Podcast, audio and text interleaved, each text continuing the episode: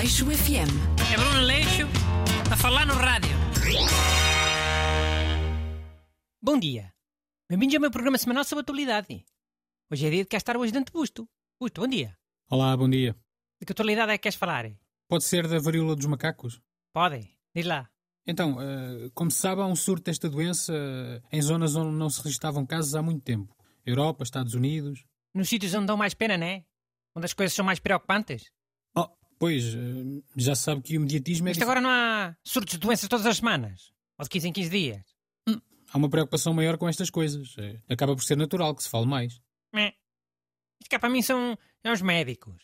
Aqueles que iam à televisão todos os dias falar da Covid, sabes? Agora têm saudades de ir à televisão e andam para aí desesperados a ver se aparece um surto novo qualquer. Mas são os médicos que criam os surtos? De propósito? Oh, não digo que eles criem os surtos. Não tenho provas sobre isso. Mas, sei lá, vai andar sempre a mandar mensagens aos homens dos telejornais, a dizer Olha, há mais um caso da doença não sei quê. Não queres que vá aí falar antes que seja tarde? Tu vê lá. Mas os médicos têm assim tanto interesse em ir falar à televisão? Ah, não, não tem. Há médicos muito penarentos. Pelo menos mais 50%. E agora vai a ressacar já não haver conversa nenhuma sobre a Covid. Ninguém o chama para falar da guerra, né? Só chamam o- os generais e os almirantes, aqueles velhos reformados.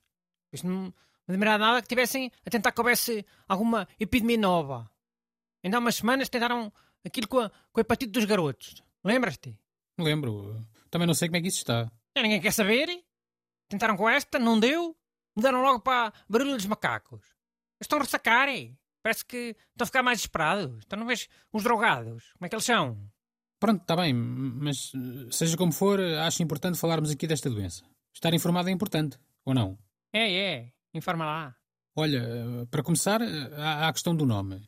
Eh, Chama-se varíola dos macacos porque o primeiro caso detectado terá sido no macaco, nos anos 50. Mas a Olha, transmissão. eu gosto do nome. Porquê? Porque acho que essas doenças deviam ter sempre nomes agressivos. Para as pessoas terem vergonha de apanhar. Se calhar um dos grandes problemas da Covid foi ter um nome estiloso. Todo moderno. Parecia uma marca de tecnologia. Covid parece uma marca de tecnologia? Enfim. Agora não, né? Mas quando apareceu podia ser. Covid, Technology for the Modern People. Podia ou não podia? Uma marca de telemóveis, ou de televisões plasma, uma app. Ah, Ah, ok. Então bastava a Covid ter outro nome. Boa. Pode ser que ganhes o Prémio Nobel da Medicina com essa grande descoberta. e não disse que bastava o parvalhão. Disse que podia ajudar.